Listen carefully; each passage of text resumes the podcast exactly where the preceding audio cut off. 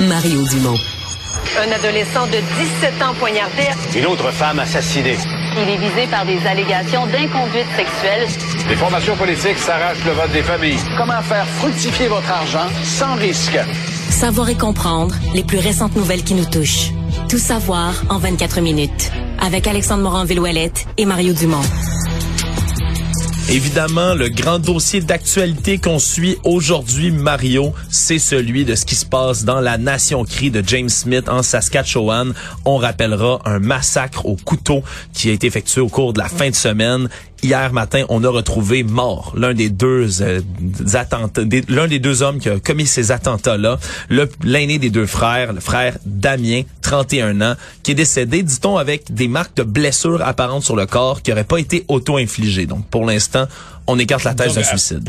C'est ça. Donc, à première vue, c'est tentant de penser que c'est son frère qui l'a assassiné aussi. Là. Oui, son frère qui d'ailleurs est toujours en cavale et qui aurait été aperçu dans les dernières heures dans la Nation Cri, encore une fois, de James Smith, alors qu'on pensait qu'il pourrait s'être rendu, par exemple, en ville, à Regina. Il était plutôt encore, ou serait plutôt encore, dans la communauté. Alors on demande à tous les habitants de fermer leurs portes, de verrouiller tout ça, de ne laisser personne entrer, à moins que ce soit un parent proche. Et donc, on est toujours sur le pied d'alerte. Il y a beaucoup de policiers là-bas. Moi, ce qui me frappe quand même, c'est que la GRC donne peu de, de détails sais, mettons, la première journée, on hésitait à dire que c'est deux frères. Ben, peut-être qu'il y a des raisons. Peut-être qu'un jour, on comprendra tout.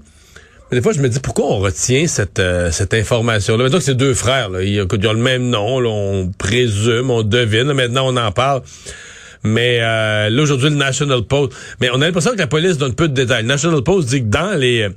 Dans les éléments là où le type a été évalué par la commission des libérations conditionnelles, euh, il a déjà viré fou violent sous l'effet de l'alcool et de la drogue. Il y a ça dans son passé, là, dans les craintes qu'on avait, puis c'est dit devant la commission. Donc il y a des éléments qu'on sort, mais pourquoi on a dit on n'a jamais précisé euh, ils viennent d'où ces gens-là? Est-ce qu'ils viennent de cette communauté cri euh, Les deux frères, les, les, auteurs de l'attentat, ou c'est peut-être l'auteur de l'attentat finalement, mais est-ce qu'ils viennent de cette communauté cri Est-ce qu'ils sont des locaux? Comme si soit qu'il y a des raisons d'enquête policière, soit qu'il y a des tabous, je sais pas qu'est-ce qui se passe, mais c'est comme si on on retient toujours une certaine information pour des fins d'enquête, mais là on sent qu'on retient vraiment plus d'informations.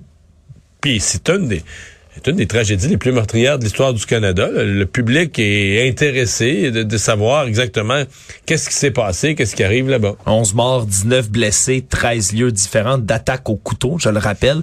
Euh, puis des victimes qu'on dit, certaines ont, auraient été ciblées, d'autres choisies au hasard. Encore une fois, il y a une espèce d'ambivalence dans les détails qui sont donnés.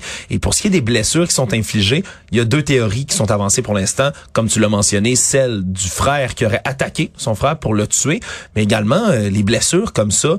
C'est des terres un peu scabreux, je vous avertis, mais selon certains experts consultés, quand une attaque au couteau, c'est pas comme une attaque qui est faite avec une arme à feu, par exemple. La victime a le temps souvent de se défendre, va se débattre, et ça arrive qu'il y ait des blessures même infligées à l'assaillant dans ce cas-ci. Donc, ce serait... Ça pourrait être dans le cadre d'une attaque où lui s'est blessé finalement, euh, parce qu'on dit que son corps a été retrouvé dans des hautes herbes euh, en bordure de la réserve. Là. Exactement, c'est les informations qu'on a pour l'instant. Et donc, là, vraiment, les derniers dévoilements dans cette histoire-là, c'est vraiment le fait qu'on ait retrouvé euh, pour l'instant donc, un frère décédé, l'autre aurait été aperçu, toujours encore une fois, dans la Nation Cri de James Smith. Actualité. Tout savoir en 24 minutes évidemment, ce dixième jour de campagne, il y a toutes sortes de nouvelles annonces électorales qui sont faites, commencées par le premier ministre sortant, François Legault, qui a fait une grande annonce sur les barrages, hein, barrages hydroélectriques qu'il aimerait voir se développer davantage s'il est réélu au pouvoir. parle entre autres d'efficacité énergétique au Québec. Et selon le climat actuel, entre autres avec les derniers contrats qui ont été négociés avec l'État de New York pour fournir de l'hydroélectricité aux États-Unis, eh bien, on veut augmenter la capacité de production d'électricité d'Hydro-Québec. C'est surtout que si, euh, si toutes nos autos, euh, si dans, dans 15-20 ans d'ici, toutes nos autos fonctionnent, nos autos, camions, autobus, etc., transport en commun, tout fonctionne à l'électricité. Euh, la demande va avoir augmenté euh, considérablement. Si de surcroît, la transition énergétique des industries, parce que ça commence à se dire, là, on veut pas que nos industries ferment, mais il y a des industries qui vont devoir convertir une partie à l'électrique. Et bien, si on veut en plus être l'exportateur qui va aider nos voisins, euh, l'État de New York, le Massachusetts, Boston, euh, etc., euh, New York, à se à, à verdir leur transport, ben là, ça va, euh, ça va prendre de l'électricité. Ouais, et donc demanderait là, à Hydro-Québec de lancer les études nécessaires pour construire des nouveaux barrages. Ça pourrait prendre une quinzaine d'années, c'est ce chantier-là. faut dire qu'il n'y a pas beaucoup d'informations. On dit demander éventuellement à Hydro-Québec si on est réélu. C'est sûr que ça manque certains détails dans tout ça. Ou c'est plus précis, on parle entre autres de développer 3000 mégawatts d'électricité éolienne dans différentes régions. Il y a également 50 millions de dollars par année qui seraient investis pour tripler le nombre de bornes de recharge, entre autres, pour les véhicules électriques. Ça, On les experts disent que c'est peut-être triplé, c'est peut-être pas encore assez. là. Si on arrive dans un monde, il y a beaucoup d'auto électriques, euh, beaucoup de gens qui vivent et qui ont pas... euh, qui ont pas une cour, un driveway, comme on dit, donc qui doivent charger leur auto électrique à- dans un lieu public sur le bord d'une rue. Ouais. Euh, ça va en prendre des, euh, des bornes de recharge à terme. Surtout, surtout que celle-là qu'on triplerait, ben c'est les bornes de recharge qui, qui chargent une voiture en 2-3 heures environ. Pour les bornes de recharge rapide, on veut les doubler. Là, ça passerait de 1000 à 2200 environ, donc un peu plus que doubler. Il reste que ça, pas ça en prend. Ben c'est c'est pas énorme, puis en même temps, quand on a un territoire aussi vaste que celui du Québec à couvrir, c'est certain que ça en prend de ces bornes-là. Sinon, le véhicule électrique n'est pas l'alternative que l'on pourrait souhaiter. Sinon également, dans les annonces qui ont été faites électorales aujourd'hui, c'est Québec solidaire qui a dévoilé ses leviers fiscaux pour lutter contre les inégalités de richesse. Deux impôts différents, un qui serait euh, appliqué sur les grandes fortunes et un autre sur les grandes successions. Dans tous les cas, on parle là, du baromètre d'un million de dollars d'actifs nets. Donc ça, ce serait l'impôt, entre autres, sur les grandes fortunes qui dépasserait ce montant-là. Même chose pour les successions qui dépassent le million de dollars d'actifs nets. Celle-là serait imposée de 35 donc, c'est des mesures comme ça qu'on veut mettre de l'avant pour, évidemment, financer les grandes annonces que Québec solidaire fait à gauche et à droite. J'ai deux, euh, j'ai deux enjeux avec celle-là, moi. Un, un de ceux-là, c'est vraiment la le, le, le fait que généralement on considère que je sais que quand tu regardes ça, mettons euh, un million, c'est beaucoup d'argent, mais les, les gens qui ont ça un million, souvent c'est des gens plus âgés, ils l'ont accumulé au cours de leur vie, etc. Ils ont fait des économies, ils ont accumulé un million, mettons. Mais S'ils l'ont déposé à la banque, là, dans une année, ils ont gagné 100 000 ils ont payé 40% d'impôts, l'argent qu'ils ont placé à la banque, ça clôt 60 000 Tu sais, l'impôt est déjà payé là-dessus. C'est déjà de l'argent euh, après impôt. Alors, imposer euh, les fortunes, les successions, c'est réimposer de l'argent. Puis, si les gens ont un million, puis qu'ils ont placé ça à 5% d'intérêt, bon, ils vont faire 50 000 de, de revenus d'intérêt. Mais ils vont payer l'impôt là-dessus. Là. À Québec, à Ottawa, ils vont payer pleinement. Tu payes l'impôt sur tes gains. Mais sur l'argent en banque, qui est de l'argent accumulé, mais où l'impôt est déjà payé, on a toujours dit, euh, depuis quelques décennies au Canada, au Québec, on recharge pas. Tu payes pas deux fois de l'impôt sur le même montant. L'autre affaire, c'est le montant d'un million. Euh, C'était beaucoup jadis. Moi, quand j'étais enfant, on parlait d'un million. Je pense qu'il y avait une loterie. Le Loto-Québec avait inventé, je ne sais plus le nom de la loterie qui donnait un million. Bon, aujourd'hui, si tu vas voir un planificateur, un planificateur financier, c'est un professionnel avec un certain revenu, tu lui demandes comment ça me prend là dans, tu sais, mettons ma maison plus Montréal, comment ça me prend pour une retraite confortable, il va te dire un million. Ouais, on sent que les maisons ont augmenté de prix, Ah sont ouais. dans les plusieurs centaines de milliers de dollars, le 500, 600, On va dire, ça te 700. prend, prend un million. Ta maison, mettons, euh, de 400-500 000 payés, puis la même chose en réel, puis là, tu commences à être pas pire. Bon. Là, moi, je vois tout de suite l'injustice. Parce que les gens qui ont un REER, donc qui ont travaillé dans le secteur privé puis qui ont un REER privé, eux, on va dire, ah, ben là, c'est une richesse. Puis quand on calcule ta maison puis ton REER, t'as un million et plus, là, on va te ramasser. Alors qu'un employé du secteur public qui aura un fonds de pension de la même valeur, parce qu'un fonds de pension, là, je sais pas, moi, un sous-ministre qui a payé ses, qui, a- fait une carrière dans le secteur public, qui a mis de l'argent dans son fonds de pension toute sa vie, ça vaut un million et plus, là. Ouais, ça, ça vaut Ça cher vaut. maintenant. Ah les oui, fonds au jour de la retraite, ça vaut un million.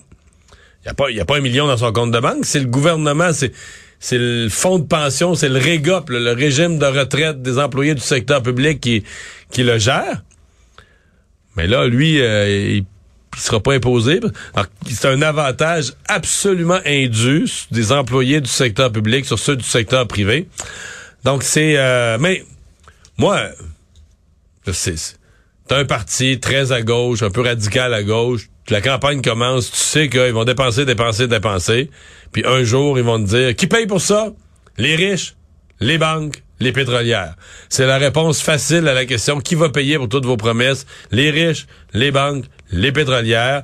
Euh, moi, c'est ce que j'appelle le populisme de gauche. Des fois, la gauche travaille sérieusement à des, des solutions utiles.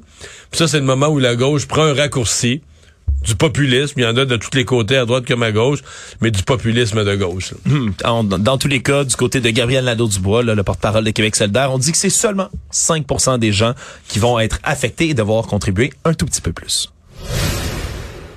Sinon, encore une fois, dans la campagne électorale, Éric Duhem, lui, a fait euh, une annonce avec un lutrin, un lutrin qui pourrait faire jaser, lui tout seul, son lutrin sur lequel on pouvait retrouver là, le Bill 96, hein, la loi 96, avec un grand, une grande barre dessus. Ouais, un logo transversal qui veut dire no to, no to Bill 96. No Non, to- non à la loi 96. Non à la loi 96. Et là, il a réitéré tout ça devant euh, l'Institut du courtage à Montréal, réitéré l'opposition de son parti contre la loi 96 et a affirmé qu'il se débarrasserait de celle-ci si il était élu au pouvoir. Il dit que ça divise entre autres les Québécois, voudrait rapatrier d'un autre côté les pouvoirs en immigration.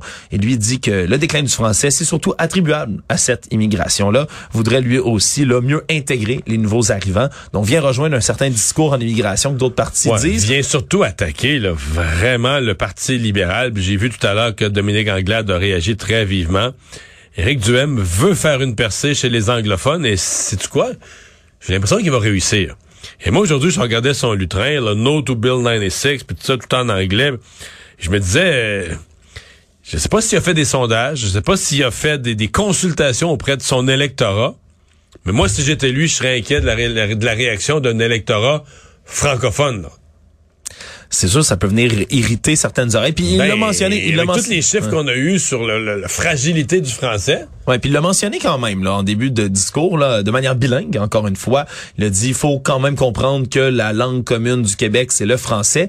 Est-ce que c'est pas un peu de tenter de remettre la dents dans le tube après avoir- après s'être présenté à cet Ouais. endroit-là, puis marteler contre la, langue loi commune, c'est le 96? français, sauf que dès là, dans les dernières années, là, les données qu'on a, par exemple, les cégeps anglophones de Montréal ont été en forte, forte croissance. C'est eux qui ont attiré la clientèle. Donc lui, il retirerait toutes les mesures pour essayer de rééquilibrer, euh, renvoyer les élèves vers les cégeps francophones, les mesures sur l'affichage. Donc, euh, c'est euh, sur les, les, les, les- le français en entreprise. Alors, la loi 96, là, c'est la dernière mouture, la dernière modernisation de la loi 101. Euh, Moi, je pense que dans l'électorat d'Éric Duhem, il y a des gens qui étaient favorables à la loi 96. Je pensais, je voyais son, son, son lutrin en anglais. Puis je me disais, tu sais, les gens qu'on voyait les manifestations anti-masques, anti-vaccins, avec des drapeaux des patriotes, puis qui faisaient le lien, la liberté, liberté, puis ils faisaient le lien entre la liberté du Québec, genre un Québec indépendant, puis la liberté dans le Québec face aux mesures sanitaires. Je me disais, eux autres, là, ils doivent pas tant aimer le, le, le, le lutrin aujourd'hui, No to Bill 96. Donc, euh, il y, y a un risque de, de perdre chez les francophones ce qui va gagner euh, dans le monde anglophone. Une autre chose que peut-être certains euh, partisans du Parti conservateur ne vont pas nécessairement aimer, c'est des coquilles qu'on retrouve dans leurs affiches électorales. Mais ils ont bien de la misère. hein. C'est la quatrième instance, la quatrième erreur qu'on trouve sur les pancartes du parti d'Éric Duhem. Faut être honnête, là, il y a des quelques erreurs qui ont été retrouvées, entre autres, là, dans certaines affiches du Parti québécois. Mais là, c'est la quatrième. Faut croire que le Parti conservateur était pressé d'envoyer sous presse à l'impression leurs affiches électorales parce que là, c'est la candidate Nancy Lalancette qui est candidate du parti en, dans Ongava. Le problème, c'est que c'est pas écrit Ongava sur son affiche, Mario. Il est écrit Unga, Unagva. Parce qu'on a inversé le. On a inversé le ANG, le, le A et le G, pardon, et on se retrouve donc avec Unagva, un nom de circonscription qui est complètement fautif, et ça suit après ça René Lévesque qui était inscrit sur une affiche du Avec la une faute d'orthographe, un accent. euh, Accent de René Lévesque. Repentigny était redevenu Rampentigny. hein. On a ajouté un N également. Puis le candidat Guy Diotte, qui était dans Laurier d'Orion, lui, on le présentait plutôt comme le candidat de Pointe-aux-Trembles, alors que c'était pas du tout ça. Bref, c'est quelques petites erreurs qui font sourire. le- dans le cas de celui-là, c'était le moins grave parce que ils ont mis un espèce de ruban gommé sur le nom du comté, Pointe-aux-Trembles. Ce qui fait que là, t'as plus de nom de comté. mais l'affiche est réutilisable. Mais quand le nom est erroné, je sais pas qu'est-ce qui est dans le cas d'Ungava, Ram- Rampentigny. euh, hein, ça, ça fait sourire peut-être, mais c'est des erreurs qui s'accumulent comme ça. Des erreurs qui coûtent cher. Et qui peuvent démontrer, financièrement pour le parti, si tu dois, si tu dois faire réimprimer des affiches de cette valeur-là, de ce coût financier-là, c'est euh, toute une perte. puis Ça fait pas super professionnel. savoir en 24 minutes. Encore une fois, sur le sujet des élections, il y a un projet pilote qui est mis de l'avant par euh, Élections Québec, qui, même s'ils ne gèrent pas eux-mêmes les élections municipales, mais ils ont un projet pilote pour 2025. Les électeurs québécois pourraient utiliser le vote par Internet pour une première fois pour voter aux élections municipales. Ça fait plusieurs années qu'on travaille sur cette possibilité-là de l'offrir donc en ligne, ce vote. Il faut comprendre que ça vient avec tellement, tellement de d'inquiétudes et de contraintes, entre autres de pouvoir frauder de cette manière-là, de pouvoir Ouais. authentifier le vote. Il y a des enjeux également euh, parce qu'on on peut prendre l'adresse IP de quelqu'un puis le retrouver très facilement, par exemple. Donc des enjeux d'anonymat Ouais. qui Dans sont autour une de maison, tout ça. euh, est-ce que c'est la bonne personne qui vote? Est-ce qu'un conjoint, euh, si les deux conjoints s'entendent pas ou les deux colocs s'entendent pas, est-ce qu'un peut utiliser le code ou la feuille de l'autre voter deux fois?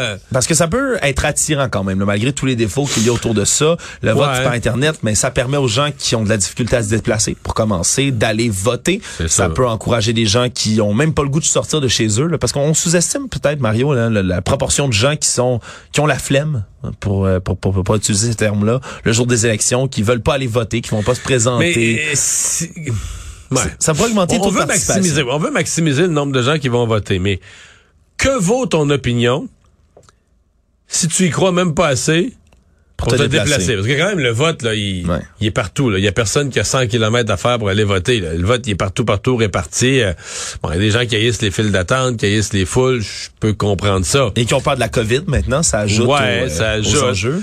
Mais que vaut ton vote, là? Que vaut ton opinion? Puis, en plus, t'as le vote par anticipation, t'as le vote à tout moment au bureau du directeur du scrutin, t'as une souplesse pour aller voter d'une multitude de façons. Alors, que vaut ton vote si t'es pas prêt à faire aucun de ces efforts-là, mais tu dis, garde, si c'est là sur mon ordi, m'a cliqué, là. Ouais. Surtout aux élections municipales, c'est peut-être le bon moment pour euh, initier Ouais. ce genre de mesures-là. Mais il y avait eu une expérience euh, il y a à peu près 20 ans. C'est Nathalie Normando, à l'époque, qui était ministre des Affaires municipales. Et ça avait été un désastre, hein. C'était un désastre, littéralement, de vote électronique. Mais je pense qu'il fallait quand même se déplacer au bureau du scrutin. Ouais, Mais pour aller voter électroniquement. Et puis, il y avait eu de la nervosité. Parce que là, tu là, t'as plus de preuves, hein. Mettons que quelqu'un demande un recomptage, etc. Là, c'est électronique, c'est dans la machine, c'est dans le système. Euh, les bulletins, il reste c'est con, là, c'est un bon vieux bulletin physique, mais si quelqu'un demande un recomptage, mais les boîtes, les main. boîtes sont scellées, tu rouvres les boîtes. Donc, euh, ça avait été... euh, Donc là, 20 ans plus tard, bon, la technologie évolue. Je je comprends qu'on va y revenir avec ça. Mais moi, je, ma, ma recommandation au directeur des élections, c'est d'y aller avec énormément de parcimonie et de prudence. Parlant de bulletins qui vont être comptés, Mario, c'est ce soir que se termine euh, le vote qui peut être fait pour la chefferie du Parti conservateur du Canada. 17h30, on va donc fermer là, les boîtes de vote. Les gens vont ont jusqu'à là pour aller voter. Et ça tombe en même temps qu'une autre nouvelle, hein, c'est la chef par intérim du même parti, le Parti conservateur du Canada, Candice Bergen, qui a annoncé qu'elle ne se représenterait pas comme députée aux Bizarre, prochaines c'est- ouais. élections. C'est un petit peu bizarre cette deuxième. Je vais, je vais revenir sur le- le- le- la course, mais parce que c'est rare que tu annonces que tu te représentes, que tu solliciteras pas un nouveau mandat. Techniquement, la prochaine élection, là, C'est dans un bout, là. dans en trois ans, mettons.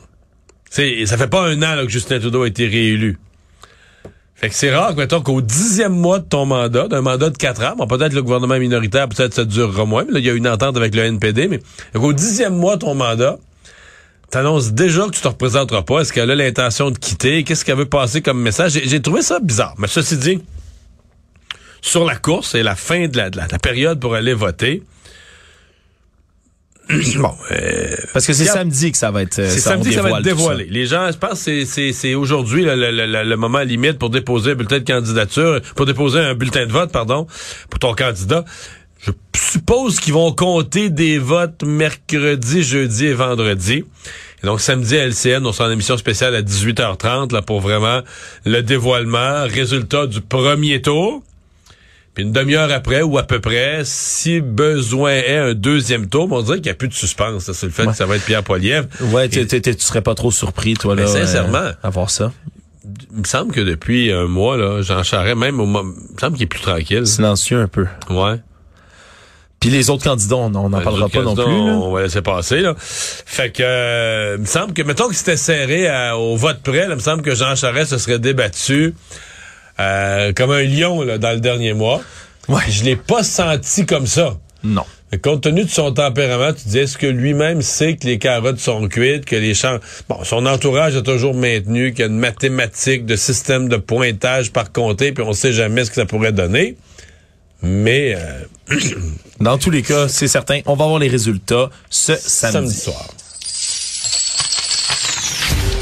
Économie.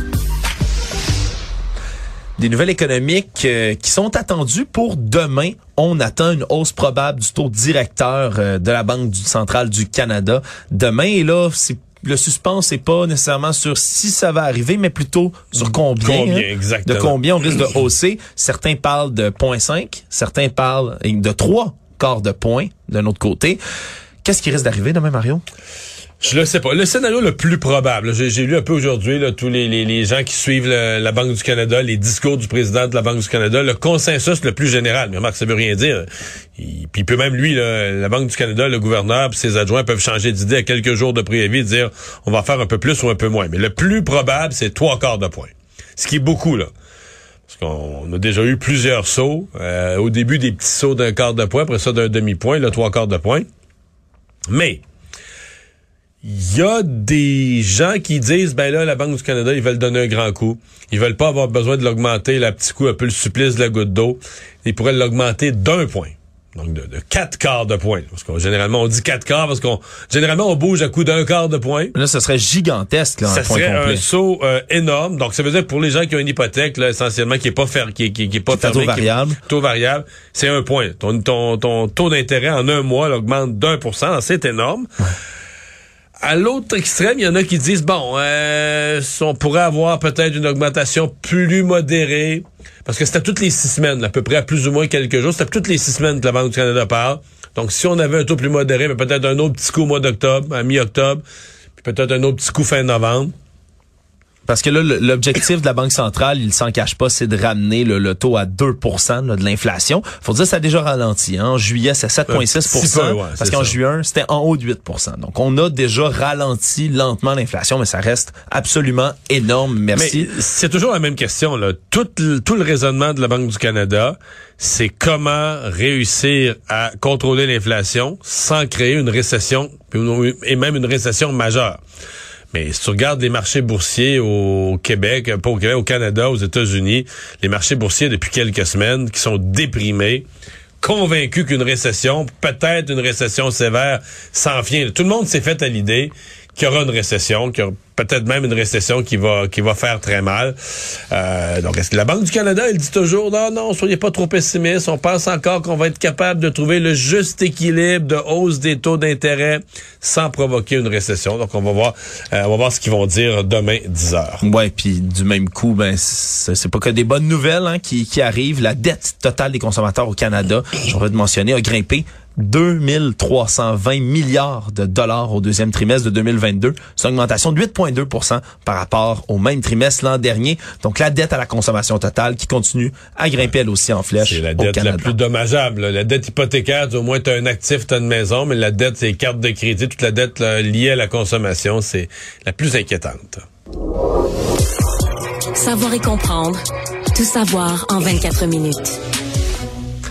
Aux États-Unis, une étude assez intéressante, merci, qui provient euh, de l'Institut là, 538, qui, eux, compilent toutes sortes de données électorales, font de la métadata qu'on appelle, et ont tellement de données intéressantes sur les élections. Et eux ont contacté à peu près tous les candidats qui sont sous Donald Trump, donc ben, de l'ancien président des États-Unis, Donald Trump, mais dont l'ombre est tellement présente sur le Parti républicain qu'on peut presque dire que ce sont ses associés.